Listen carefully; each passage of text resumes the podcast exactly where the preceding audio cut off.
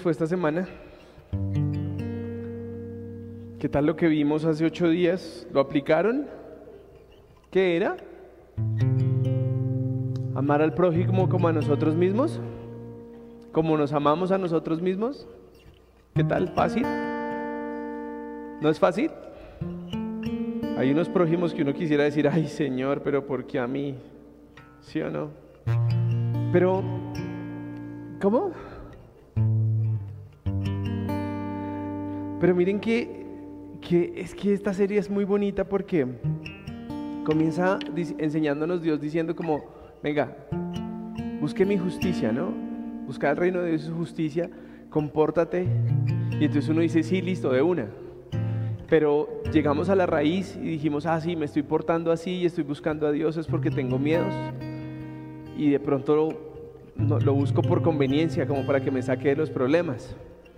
Y Dios sabiendo que nos íbamos a, comportar medio, perdónenme el término, medio hipócritas, entonces dice, bueno, pero ya me buscaste a mí, supuestamente ahora yo soy lo más importante, pero ahora te tengo un mandamiento, quiero que ames al prójimo como a ti mismo. Y entonces yo creo que ahí todos dijimos como, no hay una más fácil, o sea, no, la podemos cambiar. Y estoy seguro que, que, Dios mientras inspiraba al que escribía esto dijo, estos van a encontrar la forma de evadir ese tema, ¿no? Y eso es lo que vamos a estudiar hoy porque hoy, hoy recordaba que el ser humano tiende, o bueno, yo tiendo a que cuando me he portado mal, generar una compensación, ¿cierto? Entonces, por ejemplo, cuando yo regaño a mis hijos o le hablo feo a alguno, eh, como que digo, ah, la embarré, entonces lo invito a comer, o los invito a comer cuando no les he dedicado tiempo en la semana, como que digo, no, los voy a invitar a comer. Y el ser humano, no sé por qué, pero como que aprendió a, a tener, voy a llamarlo así, como actos de amor que le cuesten económicamente como sopesando los errores que cometemos, ¿no? O sea, como que tú dices, uy, me he portado tan mal como con mi mamá, la tengo como tan descuidada, uy, le voy a dar un buen regalo del Día de la Madre, ¿no? Eh, uy, mi papá hace cuánto no lo veo, no, le voy a dar un buen regalo. Y, en algún punto em, se generó una traducción entre que cuando una persona es importante para nosotros, pues buscamos tener eh, detalles significativos con esa persona, ¿no? Ahora, no les estoy diciendo que se vuelvan tacaños, no, no, no, no. Sigan teniendo ese corazón lindo de honrar a las personas, de, darles un buen regalo, de tener un detalle lindo con esa persona. Eso, eso debe ser algo de la forma en que nosotros mostramos el amor hacia los demás. Pero como usted a Dios no le puede em, comprar bolsos, ni zapatos, ni camisas, entonces eh, se malinterpretó muchas veces que la forma de desprendernos nosotros del dinero es una forma como de darle prioridad a Dios, ¿no? Y entonces, em, por allá hace muchos años me enseñaron que cuando una persona realmente diezmaba, era porque había entendido que Dios era real y yo como que hoy no me voy a meter en ese tema, no voy a criticar a nadie, pero yo quiero que entendamos algo que, que nos dice la Biblia porque miren lo que pasa en Mateo 5, versículos 23 y 24. Por lo tanto, si mientras estás presentando tu ofrenda delante del altar, te acuerdas de pronto de alguien perdón, de que alguien tiene algo contra ti, deja allí mismo tu ofrenda, vete primero a reconciliarte con tu hermano y luego regresa a presentar tu ofrenda. Entonces estoy seguro que Dios dijo, venga, estos manes cuando yo les diga que tienen que amar al prójimo, van a decir, no, no, eso es muy difícil, eso es muy harto. Y luego van a llegar algunos, pastores torcidos que van a querer tener grandes templos y van a querer manipular y presionar para que la gente diezme y ofrende. Y, y se construirán mega iglesias, pero ese no es el tema de hoy. Pero imagínate lo que te dice hoy Dios, ¿no? De pronto tú dices, eh, Señor, yo trabajé muy duro esta semana, yo eh, hice mi mejor esfuerzo, eh, me gané un dinero y aquí está mi ofrenda, mi diezmo, ¿no? Pero el corazón que quiere ver Dios en nosotros es, pues bacano que vengas, porque Él no le dice, no diezme, ahí no dice eso, pero Él dice, tenla ahí. Y primero ve solucionas lo que tengas. Y miren que esto es muy difícil, porque muchas veces nosotros eh, decimos, no, lo que pasa es que yo estoy dolido porque esa persona se comportó mal conmigo. Estoy dolido porque esa persona hizo algo que no me gustó.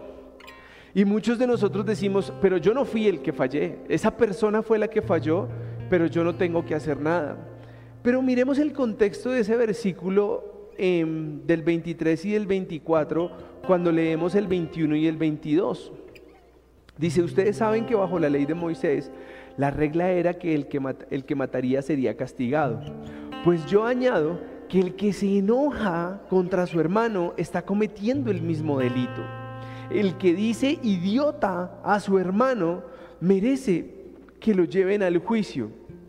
Y el que maldiga a una persona merece ir a parar a las llamas del, del infierno. Entonces uno hace como... Oh".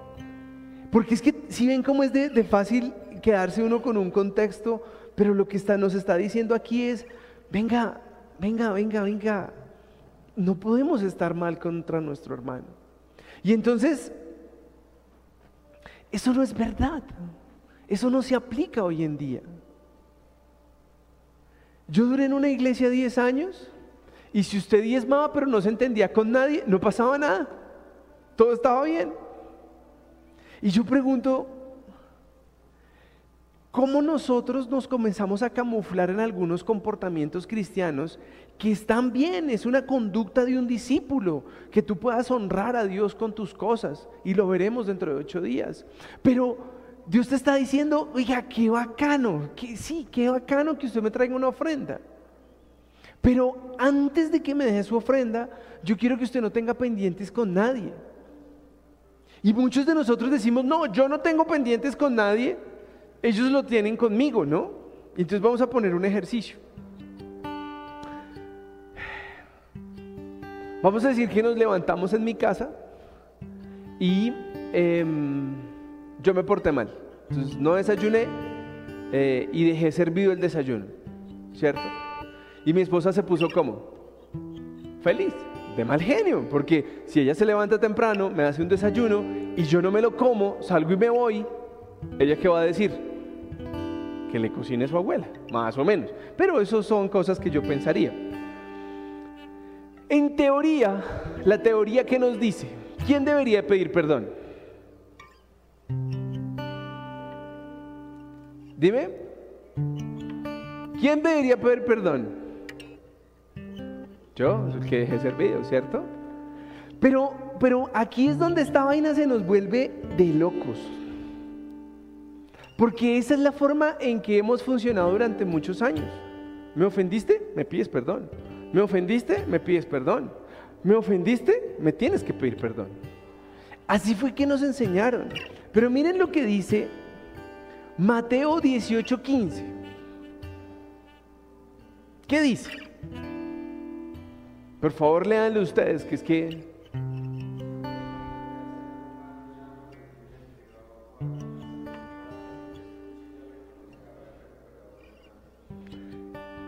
Ahí dice, gracias, gracias, locutor. La próxima vez te ponemos un micrófono. Si un hermano te hace algo malo, llámalo y dile en privado cuál ha sido su falta. Ay, no sea tan loco. Si te escucha y, y la reconoce, habrás recuperado a tu hermano. Y entonces, ¿qué nos enseñaron a nosotros? ¿Qué nos ha enseñado la sociedad? Ah, no, de malas. ¿Me ofendió? Fuchi, fuera, pídame perdón. Pero miren esta vaina, o sea, Dios fuera de decirnos que debemos amar a nuestros hermanos como a nosotros mismos, nos dicen que si ellos fallan, debemos llamar y decírselo. Esta vaina es de locos, ¿sí o no? Uno dice como, no, mejor, mejor yo me quedo dando diezmos en la iglesia. Y entonces ahí es donde yo pienso que muchas personas se confunden. Porque es que Dios está siendo claro en estas enseñanzas que nos está dando porque Él dice, vea loco, sí, bacano que yo sea la prioridad en su vida, bacano que usted quiera ser cristiano, bacano que usted quiera llevarle la palabra a otras personas, pero yo quiero que usted ame al prójimo como a sí mismo. Y yo no quiero que usted esté en pelea con nadie. Yo quiero que si alguien hace malo algo contra usted, dígaselo. Y entonces yo pregunto, ¿será que nuestro corazón tiene la suficiente misericordia para decirle a alguien que hizo malo algo en contra de nosotros? Yo recuerdo una vez, jugábamos baloncesto eh, en Puente Largo y entonces habían explicado ese versículo en una enseñanza, ¿no? Y salgo yo de jugar baloncesto y me coge un hombre y me pega una levantada. Me dice, no, es que yo sí estoy eh, muy ofendido con usted porque usted es un creído, usted cree que es más que todos los de la iglesia. Me ha pegado una señora levantada y él acudía a este versículo. Él decía, no, es que él dice que si esa persona hizo algo contra mí, entonces yo tengo que decírselo. Y miren, me acuerdo tanto que había una persona al lado mío que, que hay una relación muy linda, muy cercana, y él me miraba como, ¿le pegamos o qué? Y yo, yo dije, ¿a qué horas? Y yo decía, ¿cómo nosotros somos de, tercos, de, de, de falta de misericordia? Porque si Dios nos llama a decir, mi amor, esta mañana me levanté temprano, te hice desayuno y me lo dejaste servido. Si tú dices eso en ese tono, ¿qué va a pasar? Tú vas a encontrar un, uy, perdóname, no, no tenía algo, no, ya voy lo caliento, no te preocupes, lo comparto con el perro. No, mentiras. Pero uno, uno ¿qué va a decir? No, perdóname. O sea, yo no tendría nada más que decir. Porque ¿cómo te vas a defender? No tienes cómo defenderte. Pero ¿cuál ha sido el gran problema de nosotros? Cuando tú quieres decirle a alguien que ha fallado, que está cometiendo un error, ¿cómo comienza la conversación? Necesito hablar con usted. Y entonces todo el mundo comienza como, ¿qué dañé? Y ponemos el ambiente tenso. Imagínense que yo cogiera mi teléfono y llamara, Eric, eh, veámonos temprano en la iglesia porque necesito hablar contigo. ¿Cómo queda Eric? Queda como dice, ¿qué dañé? ¿O no? Cristian, te necesito a las 3 en la iglesia. ¿Por qué? ¿Qué pasa si alguien puede cometer una ofensa hacia nosotros? Alguien nos puede decir algo que no nos gusta, alguien nos puede tratar de una manera que, que no era, alguien puede sacar una conclusión de nosotros que no es correcta. Pero ¿quién nos enseñó a cambiar el tono? ¿Quién nos enseñó a ponernos en modo ácido? en modo gruñón, en modo gárgamel. Yo sí les voy a contestar la pregunta. Nuestros papás. Porque cuando usted se portaba bien, a usted lo trataban de una manera. Pero cuando usted se portaba mal, ¿qué sucedía? A mí con que mi mamá dijera, John Alexander, yo decía, changos, la embarré. Y nosotros seguimos transmitiendo eso de generación en generación. Yo me daba cuenta como esta semana cuando mis hijos hacen algo que no me gusta, yo les cambio el tono de la voz. Y la pregunta es, ¿qué gano con eso? Si la palabra me está diciendo, llámalo, dile lo que hizo mal. Y, y lo hermoso de esto dice, si te escucha y la reconoce, habrás recuperado un hermano. ¿Eso qué significa? Mira, leámoslo de otra manera. Cuando tú tienes sentimientos encontrados con alguien, tú te estás alejando de esa persona.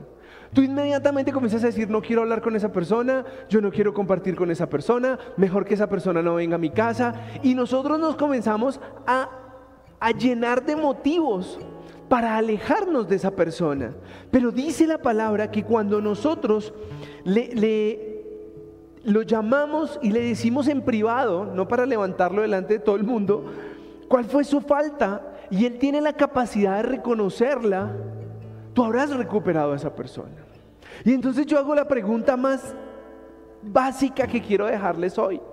Ustedes tienen una relación con sus hijos, con sus padres, con sus hermanos, con su pareja, con su perro, y usted le dice las cosas que no le gustan. O usted tiene un taco de cosas que tiene acumuladas que no ha dicho, que no le gustan, que le molestan de esa persona y usted cada día se aleja más de él. Y eso aplica para los jóvenes. Muchos de los jóvenes están esperando cumplir 18 años para irse de su casa porque no se aguantan a su papá, porque no se aguantan a su mamá. Porque lo único que piensan es, qué mamera. Pero nosotros no hemos aprendido a poder hablar de una forma amorosa. Cuando Viviana y yo discutíamos a diario, vimos una película, yo no me acuerdo cuál era, creo que era Shark, donde dice, dulcifícame tu voz. y fue la forma de comenzar a evitar discusiones, porque comenzábamos a hablarnos feo. Entonces cuando el uno por allá alcanzaba a decir, dulcifícame tu voz, era la forma de decir, oye, estás comenzando a hablar feo. Y no vamos para ningún lugar. Y yo veo que eso hoy se mantiene en las personas cuando se molestan. Si tú estás de mal genio, haces mala cara, algunos vivimos con el ceño fruncido. Y comenzamos a hablar así. Es que usted no conoce lo que yo pienso. Pero yo te pregunto, ¿de qué te sirve? ¿De qué te sirve llenarte de motivos con alguien sin hablarlos? Te voy a decir algo. Tú mismo te estás robando la paz. Tú vives pensando en todas las ofensas que te ha hecho esa persona. Tú mismo vives recordando, ah, no me saludó, ah, no, no me dijo, ah, se le olvidó que mi mamita linda estaba de cumpleaños. Cosas como esas siempre van a ser un motivo de discusión. Y ahí es donde yo hoy quiero que nosotros hagamos un par en el camino, porque muchos de nosotros hemos adoptado comportamientos cristianos muy bonitos. Yo, por ejemplo, estoy seguro que si les digo, miren, vamos a hacer una obra, vamos a bendecir a alguien, vamos a hacer otra de estas campañas que hacemos eh, mensualmente, ustedes me van a decir, sí, yo ayudo. Y yo quiero decirles, sí, e, eso es lindo, eso es lindo que nosotros podamos tener una ofrenda, eso es lindo que nosotros podamos hacer una recolecta para pagar una cuenta entre todos. Eso es muy hermoso. Pero miren lo que dice Levítico 19:5. Cuando presenten una ofrenda de reconciliación al Señor, ofrézcanla en forma correcta para que sea aceptada.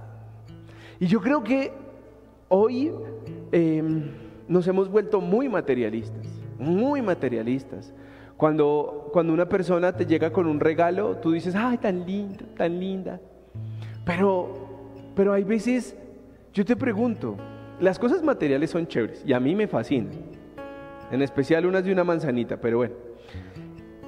Pero, ¿será que si una persona que no te ama genuinamente pero te llena de regalos, ¿qué va a pasar con esa relación? Eso no va a fluir. Imagínate que las mujeres, no sé, bueno, a mi esposa le gustan las flores más o menos y los chocolates y viajar. Bueno, muchas cosas. Si, si yo todos los días le mandara chocolates y rosas, pero fuera un gamín en la casa, ¿qué va a pasar? Un día va a coger las flores y va a decir, yo no las quiero.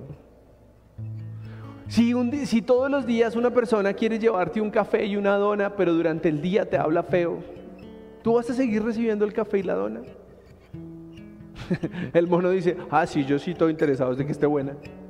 Pero no, hay veces uno comienza a decir, ¿sabes qué? Ya no quiero que me agrades más. Y yo creo que eso es lo que nos está diciendo Dios hoy, porque muchos de nosotros tenemos muchos problemas con hermanos de la iglesia, con familiares, y no los hablamos, no los decimos. Y el problema es que Dios dice como, ah, sí, bueno, vamos a buscar el reino de Dios y su justicia. Luego amarás al prójimo y como sabía que eso te iba a costar, quiero que cuando vayas a darme una ofrenda, no tengas pendientes con tu hermano. Y eso no dice, no diezme, no, no. No me voy a meter ahí. Pero yo quiero que ustedes entiendan realmente que lo que Dios busca es la actitud de tu corazón. Un día es posible que lleguemos a los 60, 70, 80 años, si nos va bien. Y Dios permita que hayamos sido buenos administradores de todo lo que Él nos haya dado. Pero ¿y si no tenemos con qué dar una ofrenda? Si no tenemos sino lo básico, lo necesario, ¿qué le vas a decir a Dios?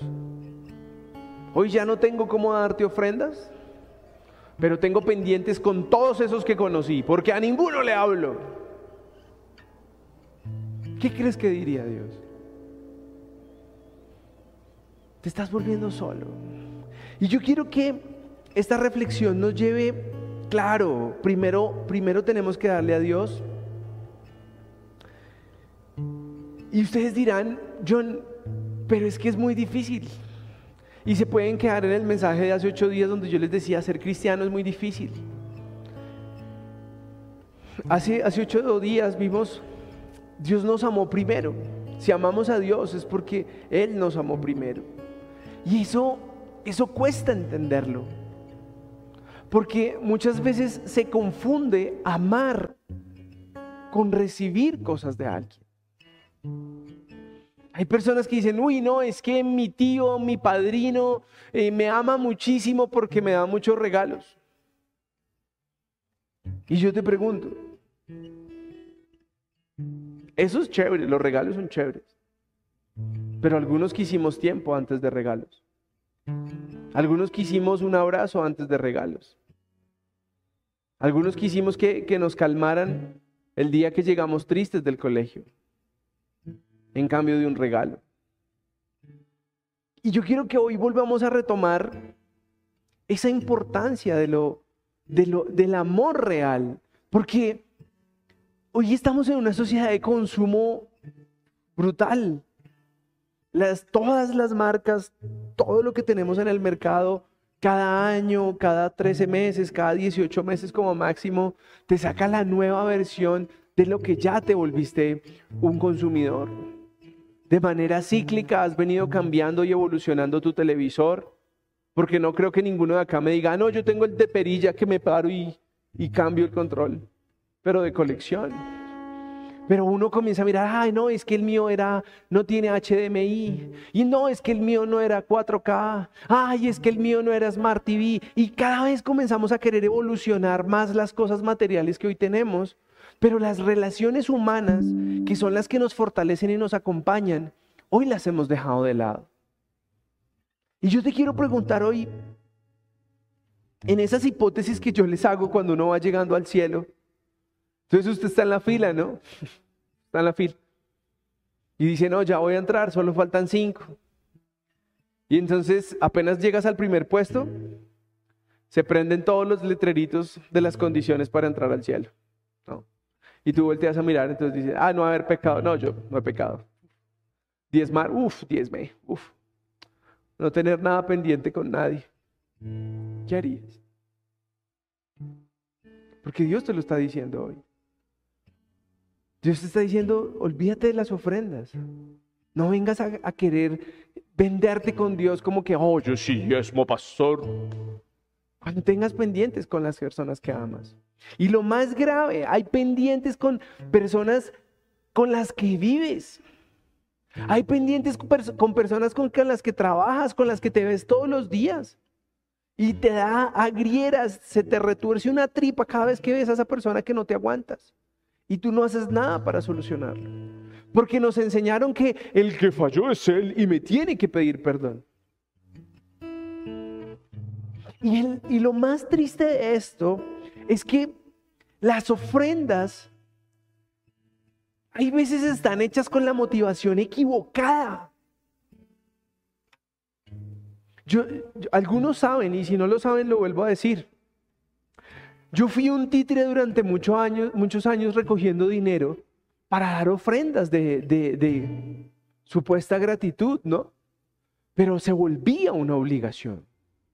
Y yo presioné a mucha gente para que diera ofrendas para tener regalos con pastores. Y yo cuando entendí eso, un día Viera me dijo, ¿quieren recoger una ofrenda para tu cumpleaños? Y yo, nunca, que me traigan una chocolatina. Porque yo no quiero que volvamos a caer en ese cuento de que no importa cómo está mi corazón con una persona, pero yo hago un esfuerzo económico y le doy algo a alguien para querer mostrar que la amo. Eso no nos puede pasar. Y miren, el mejor ejemplo, el mejor ejemplo arranca la Biblia, capítulo 4, en Génesis, versículos 3 y 7. Después de algún tiempo, Caín le dio al Señor una ofrenda de lo que él había cosechado. ¿Quién lo obligó? Si quieren, devolvámonos. No sé si lo tienen ahí. Yo tengo esta versión. Bueno, voy a cambiar de versión acá rápidamente. Pero quiero que ustedes se den cuenta que en ningún momento Dios dijo, y tienen que traerme ofrendas, y tienen que obligarme. En Génesis no había ese tema, no había nacido ese tema. Esperen que estoy perdido. Se los voy a leer en Reina Valera. Conoció Adán a su mujer Eva, la cual concedió y dio a luz a Caín, y dijo, por voluntad de Jehová he adquirido varón. Después Dios, perdón, después dio a luz a su hermano Abel, y Abel fue pastor de ovejas, y Caín fue labrador de la tierra. Y ahí está el versículo que les estoy leyendo. En ningún momento Dios le dijo, y venga que, hubo, que, a usted, yo lo traje a usted y usted me tiene que dar ofrendas a mí. No fue así. Después de algún tiempo, Caín le dio al Señor una ofrenda de lo que había cosechado. También Abel le dio una ofrenda al Señor. Le ofreció las primeras y mejores crías de sus ovejas. El Señor le agradó a Abel y su ofrenda, pero no le agradó Caín ni su ofrenda. Por eso Caín se enojó muchísimo y andaba como. Y entonces ahora levante aquí la mano el que vive amargado. Vivimos amargados y no sabemos por qué. Nos levantamos con ganas de darnos un cabezazo en el espejo y, no sabemos por qué. Porque muchas veces creemos que es que Dios se pone feliz con nuestras ofrendas. Oye, sí, este fin de semana diezma en la iglesia marca Agni. ¿Y de qué sirve? Lo hiciste con, tu corazón, fue, te nació, le entregaste lo mejor a Dios. O dijiste, ay, yo mejor paso porque hay en otras iglesias que hay, hay baúles aquí al frente para que la gente pase y hacen una canción especial de alabanza y tres minutos de, de maldición a las ratas que no diezman y entonces todo el mundo por presión pasa y pone un sobre. ¿Y con qué corazón estás llevando ese sobre? ¿Con un corazón de gratitud o con un corazón de me toca porque si no me sacan de la iglesia? Y ahí es donde yo quiero que hoy entendamos que, que Dios dice, ¿sabe qué, compadre? No, mi hijo, usted no me va a venir a chantajear acá. ¿Por qué?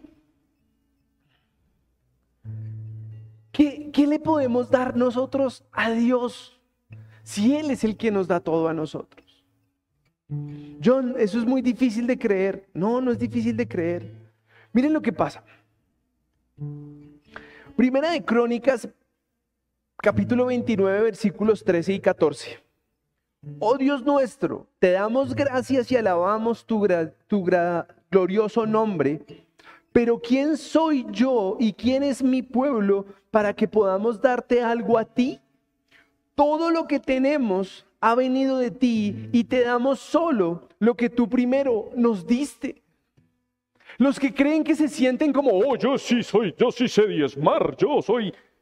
Cállate, baboso, eso te lo dio Dios y es lo mínimo que tienes que hacer.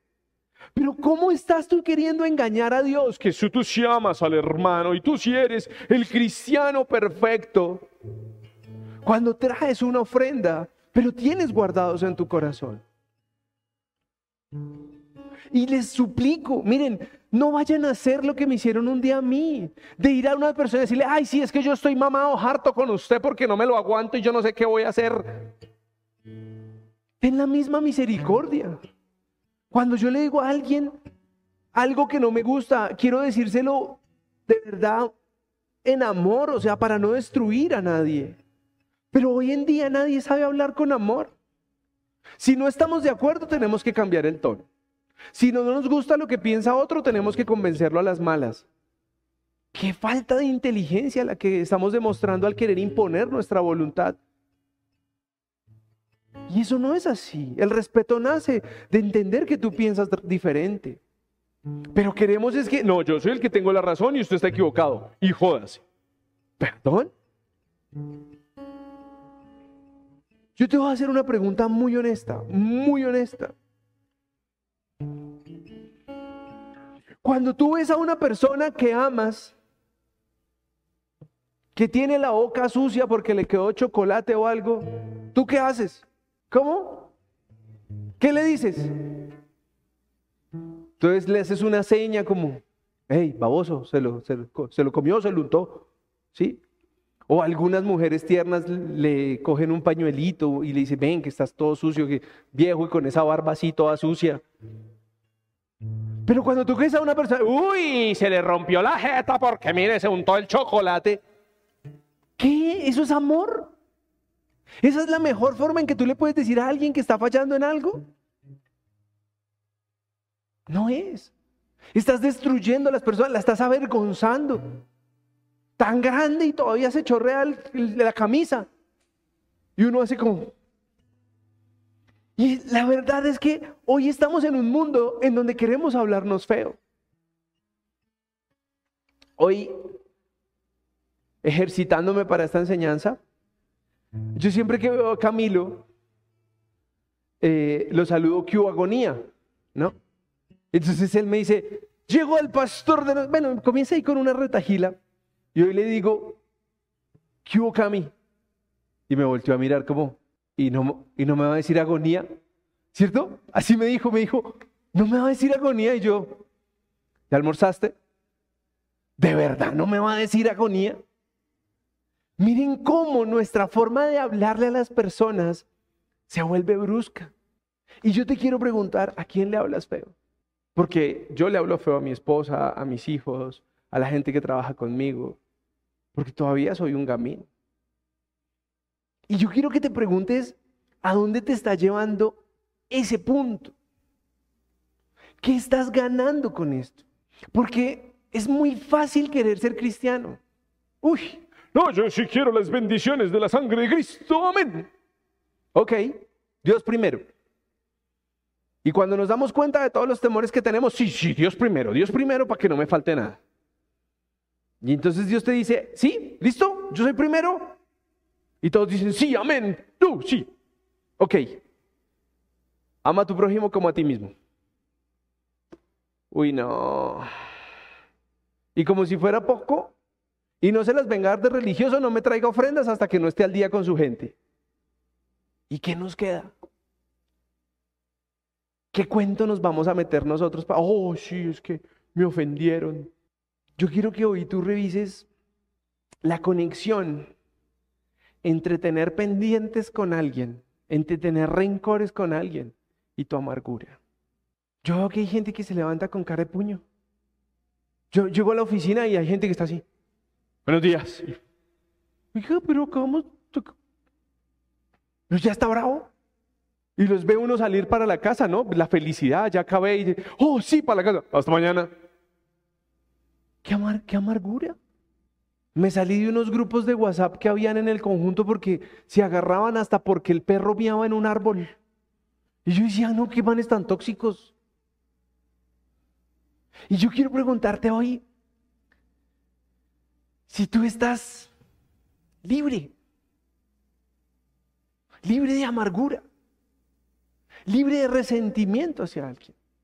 Y hay muchos que dicen en sus cortas vidas, porque le pasa a los jóvenes, no, yo eso no me lo aguanto. Imagínate, voy a colocar una hipótesis. ¿Me compran una hipótesis? Vamos a decir que tu mente almacena recuerdos limitados. ¿Ok? Como si fuera una memoria USB. O, pongámonos más tecnológicos, como si fuera la memoria de su teléfono. ¿Sí o no? Entonces en la memoria de su teléfono usted ha tomado fotos, ¿cierto? Y nunca alcanza el espacio. Y supuestamente, ¿qué queremos guardar con esas fotos? Recuerdos. ¿Qué tipo de recuerdos? ¿Los qué? Los más bonitos, ¿cierto? Pues por eso es que nadie se toma la foto cuando tiene, está malito el estómago, nadie se toma fotos. O sea, uno se toma fotos en la playa, en el concierto. Pero hoy tu mente Cuando tú tienes temas pendientes con tus hermanos, tú estás guardando parte de tu mente, el rencor de esas personas. Y yo te pregunto, ¿no será mejor utilizarla para guardar las cosas lindas que tienes en tu vida? Lo veíamos hace poco. Dime qué fue lo más bonito que hizo alguien por ti y ahí sí algunos encontraron algo bonito. Pero si yo hago el ejercicio, dime algo malo que te hayan hecho, los van a llegar más rápido los recuerdos. Y yo quiero que hoy tú te preguntes, ya, ¿qué, qué ganas con eso? ¿Qué puedes, ¿Qué puedes solucionar cargando amargura? ¿Quién es el único que se amarga cuando tú odias a alguien? Miren, yo soy un tipo de 43 años, me lo recordó mi esposa esta semana. Quieto que usted viene. Polluelo de 20 ahora.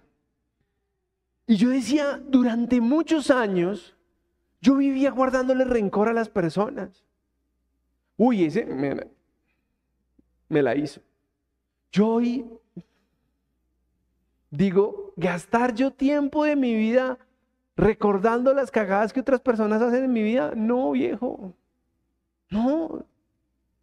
La vida es muy corta. Si Dios me permite llegar a los 80, ya me comí más del 50% de la vida. Pero nosotros queremos que, ay, no, es que hay que odiar hasta el final. ¿Qué, crees? O, fue que les vendieron el cuento que entre más odio llegues el día de tu muerte te van a dar un bono en dólares? O, o es que, ¿dónde cambian el odio por plata? No hay. O sea, ¿dónde está el beneficio en vivir uno amargado odiando a alguien? Y yo lo he dicho cientos de veces. Yo durante muchos años yo decía, no, no se vaya a separar, no, no se separe, no, mire que no se separe. Y cuando yo entendí que una, que una pareja que pierde el amor y que pierde el respeto, lo único que va a hacer es lastimarse y generar odio entre ellos, yo prefiero decirles, ay, sigan cada uno por su lado si quieren. Porque yo no quiero ver que la gente se odie, yo no quiero ver que la gente se amargue. Hoy nos amargamos por políticos, por futbolistas, eh, por, por el de la alcaldía, por el poeta, por el escritor, por todo el mundo te amargas. No, es que él dijo algo que yo no estoy de acuerdo, entonces de malas. ¿De verdad tú crees que con tu mala carita que haces vas a cambiar el mundo? Pero cuando uno ve presidentes como Putin, nadie les dice nada. Todo el mundo dice, ah, no, tendrá sus motivos. Somos como hipócritas, ¿no? Entonces, hay veces, hay cosas que nos ufanan y que nos ofenden profundamente, pero hay otras que no pasa nada. A los niños los utilizan en las calles y no pasa nada. A nuestros jóvenes les quieren lavar su cabeza y enseñarle cualquier cantidad de porquerías y ahí no decimos nada. Pero cuando te vengo a decir que ames a otro, que respetes a los demás, dices, no, yo sí quiero que respetes mi forma de pensar porque yo no voy a hacerlo de esa manera. Entonces, ¿a qué quieres jugar? ¿Qué tipo de cristianismo quieres vivir? Jesús estando en la cruz a minutos de morir, a minutos de morir, ¿qué dijo? Y todas estas ratas se las voy a cobrar. ¿Qué dijo? Perdónalos porque no saben lo que hacen. Pero nosotros, ¿qué nos enseñaron? Todo bien que ahí lo llevo. Y eso es, la, eso es lo que hoy vive aquí en este lugar, en, esta ciudad, en este mundo, en todo lado. No, no, nadie le duele la gente con necesidad, nadie le, le duele la gente enferma, nadie se preocupa por saber cómo están. Hoy nos hemos vuelto máquinas, supuestamente máquinas de hacer dinero. Y, yo veo que hay gente que quiere llegar con, con la Master Black al cementerio y ¿para qué? ¿Cuánto odio estás cambiando por vida? Sí, ¿cuánto odio estás cambiando por vida? ¿Cuánta amargura llevas en tu vida cargando? Es que, es que no me... Aquí. ¿Qué has ganado con eso? Yo cada vez, y Viviana lo sabe, cada vez que yo logro identificar cómo es una persona, yo digo, ah, listo, ya, es así. yo no la quiero cambiar, yo no la quiero, no le quiero joder la vida. Y si se vuelve una persona que me lastima, pues yo no soy bobo. No la odio, pero tampoco vivo todos los días al lado para que me casque. No, pendejo no soy. Pero mucha gente dice, se vuelven riñas personales, se vuelven un, un, contrapunteo todos los días a que yo no me dejo, a que yo le contesto, a que... ¿De verdad? Hay gente que encuentra motivo para discutir por todo. Porque llovió, porque el petróleo sí, porque el gas sí, porque el gas no, porque el ministro sí, porque... ¿De verdad? ¿De verdad usted está creyendo que un gobierno cambia su vida? ¿Usted cree que realmente el hambre del mundo se cambia como en un gobierno? No, no va a pasar. Pero hay gente que sigue en una revolución mental de querer tener la razón. Y yo lo único que digo es, está gastando su vida. Nosotros, ¿por qué tenemos que tener la razón? A mí, a mí hay gente que me dice, yo sí no estoy de acuerdo contigo y yo, ah, bueno, está bien. Porque la gente piensa que yo me voy a poner, ah, no, espérese, ¿cómo así que no está de acuerdo conmigo? No, si no está de acuerdo conmigo, fresco, mijo. Siga su vida, yo sigo la mía, pero yo no me voy a amargar. Durante años perseguía a la gente, ¿qué hubo? ¿Fuiste a la iglesia? ¿Aprendiste? ¿Leíste? ¿Oraste? Sí, ¿qué hubo? ¿Qué? La salvación es individual, cada uno verá lo que hace. Pero hoy quiero sacarlos a ustedes de ese ritmo de discusiones que tú traes en tu vida, en donde te permiten llenarte de rencor hacia personas con las que vives, con las que trabajas, con las que compartes. Y es un tema que tenemos que ser valientes, conversaciones valientes. La palabra hoy nos decía, me hiciste algo que no me gustó, pues voy y te lo digo. Pero te lo digo con amor. Pero la gente no tiene esa valentía. Ah, se burló de mí, pues yo me burlo de él. ¿Por qué no vas y le dices, oye, no, no me gustó el chiste? Ah, no, porque a mí no me enseñaron a hacer eso. A ninguno nos enseñaron a decir las cosas que no nos gustaban. tuvimos que aceptar el bullying como parte normal de nuestra vida. Y entonces la gente nos hacía bullying y nosotros teníamos que aguantarnos el bullying. ¿Por qué? Porque hoy le dices a una persona, no me gustó el chiste. Ah, pero no para hacerlo sentir mal. Pero nos enseñaron eso. Nos enseñaron ojo por ojo y diente por diente.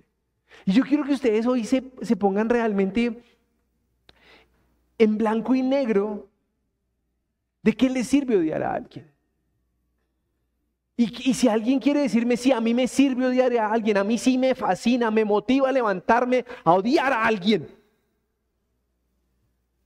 No faltará el loco, ¿no? Yo tengo, no sé si es un, defecto o una virtud. Yo puedo estar peleando con, con Eric. Yo me pongo a hacer algo y a mí se me olvida. Y a los cinco minutos le estoy jodiendo la vida normal. Y me pasa hasta con mis hijos. Ah, yo estoy verdad con usted, ¿verdad? Ya me acordé. Pero yo, veo que hay gente que vive de sus bravezas. Estoy ofendido. Dime qué ganas. Dime algo que ganes. ¿Y por qué le hago tanto énfasis a este mensaje? Porque es que es lo que nos está destruyendo como sociedad y como familia.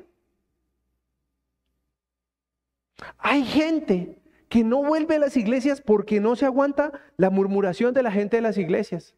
Si ustedes quieren verme un poquito molesto, joda a alguien que esté volviendo a la iglesia. Porque estoy seguro que la gente se aleja de las iglesias por las propias iglesias, porque dice, ay, tuvo que volver. y le parece muy chistoso al que hace ese tipo de comentarios. No entiende que una persona no sabe cómo volver, una persona no sabe cómo volverse a acercar a una iglesia. Pero a la gente le parece chistoso, le tocó volver. Yo no le veo nada de chiste a eso. No le veo nada de chiste de burlarnos a alguien que esté en un problema. Porque eso fue lo que nos enseñaron. Aléjese de la iglesia y verá que le va mal, mal. Porque pierde la cobertura. Yo como que perdí fue tiempo porque... Entonces, hoy quiero que, que puedas entender que el disco duro de tu vida se puede estar llenando de rencor de odio. Y no es para eso. ¿Qué pasa cuando tu celular se queda sin memoria? ¿A nadie le ha pasado? ¿Qué pasa? Pero ¿qué pasa con el teléfono? Se pone lento, comienza a fallar, hay cosas que no, no deja hacer, no deja guardar nuevas fotos, no deja guardar nuevos momentos lindos. Haz de cuenta que esa es tu vida. ¿Por qué no sacas todo lo que no necesitas? ¿Por qué no sacas todos esos recuerdos hartos de tu vida? ¿Y saben dónde está eso representado? Durante muchos años nos enseñaron, yo perdono, pero, pero no olvido. Y cuando tú dices no olvido, es cuando en tu mente, en tu vida, tienes las razones de rencor hacia muchas personas. Yo hoy no quiero eso en mi vida. No quiero eso en mi vida. Hoy estoy tan seguro que yo no, tengo que pasar la calle para evitar saludar a alguien. Me puedo encontrar con quien sea. Y voy a tener una forma honesta de saludar a alguien. ¿Cómo estás? ¿Cómo te ha ido? Bien. Pero no me voy a poner, ay, siguió en sus andanzas me interesa, Él hará con su vida lo que quiera. Nosotros queremos cambiar el mundo, ¿no se han dado cuenta? Parecemos Pinky en cerebro. Vamos a cambiar el mundo, Pinky. Todo el mundo tiene que parecerse a nosotros. No, no. Tú tienes que anunciar un evangelio. Pero el que cambia a las personas es el Espíritu Santo y su relación con Dios Padre. Las iglesias no cambian personas. Y yo quiero que nos pongamos de pie y que podamos clamarle a Dios porque porque el odio y la amargura no sea no sea parte nuestra. Cierren sus ojitos ahí donde están. Padre precioso, te damos infinitas gracias, Señor, por por este mensaje, por aclararnos nuestra vida, por aclararnos de forma práctica, Señor, que nos hemos llenado de odio, de rencor, de amargura, de querer tener la razón, de querer imponer nuestra voluntad, de querer despreciar a las personas que piensan diferente a nosotros, de querer imponer, Señor, lo que a nosotros nos parece Demeritamos las personas que estudian más un tema, las personas que han tenido otras opiniones. Demeritamos a las personas que, que han avanzado o hasta de pronto sufrido más que nosotros, Señor. Hoy yo te pido que tú nos des amor, más amor por nosotros mismos, Señor. Porque tú nos decías que amemos a nuestro prójimo como a nosotros mismos. Y esa forma en la que amamos a los demás demuestra que muchas veces no nos amamos a nosotros. Que la forma de demostrar que nos amamos es querer teniendo la razón, es ofendiendo a los demás, es queriendo que los demás hagan lo que yo quiero. Pero qué lindo uno poderle decir a una persona en amor, yo creo que no, no pienso igual a ti.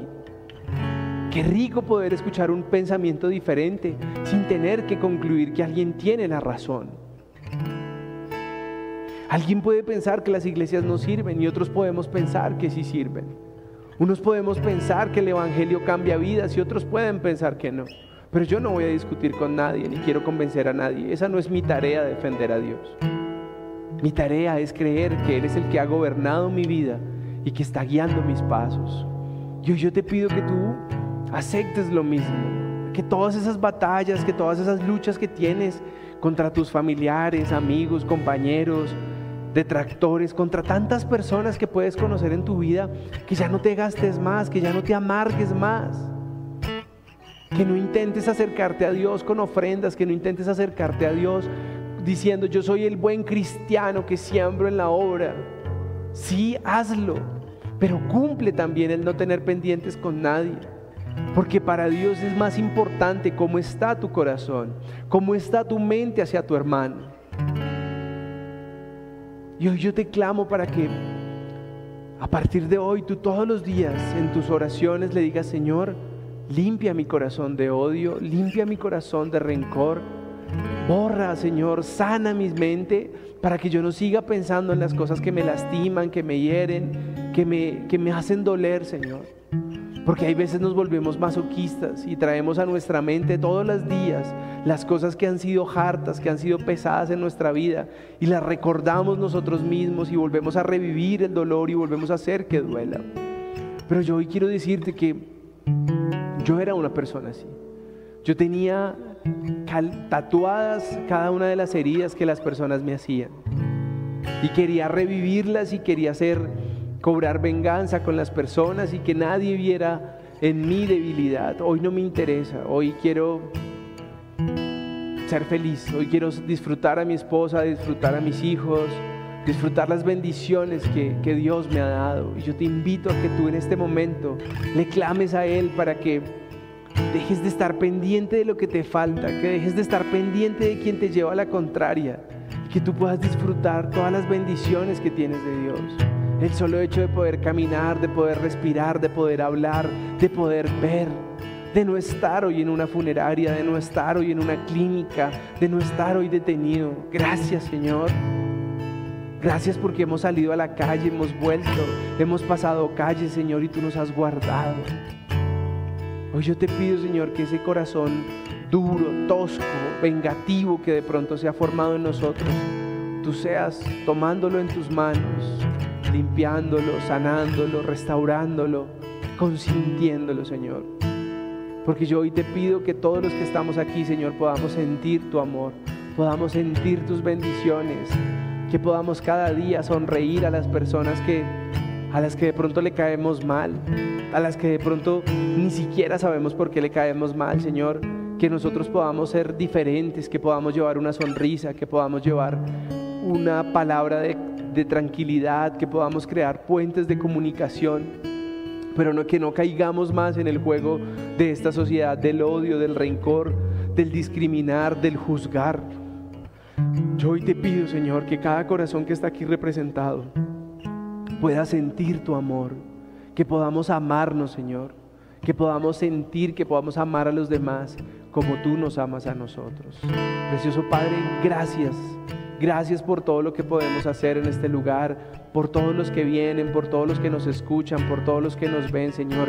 Bendícelos integralmente, Señor. Bendice su vida, bendice sus trabajos, bendice sus negocios, bendice su salud, su cuerpo, su mente. Señor, declaramos sanidad a todo aquel que pueda estar enfermo y dale amor propio, Señor, para que esa amargura que lo está enfermando, Él pueda sacarlo de su mente. Precioso Padre, descansamos en ti, seguros que de tu mano nuestra vida es más fácil. Todo te lo hemos pedido en el nombre de Jesús. Amén.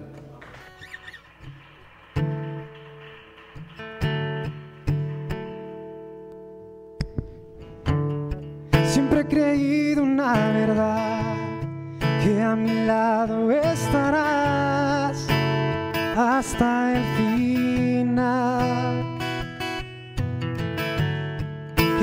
De lo que soy, cambiaste mi corazón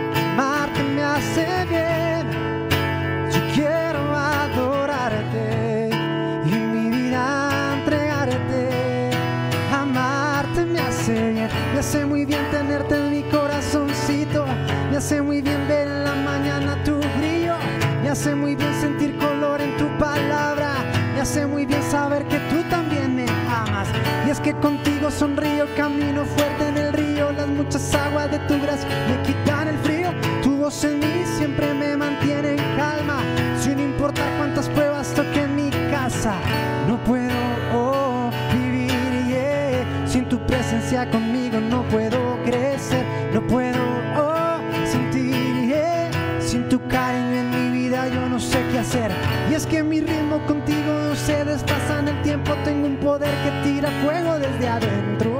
Yo sé muy bien amarte con todo mi ser. Y es que sé muy bien que tú eres la fuente que calma mi ser.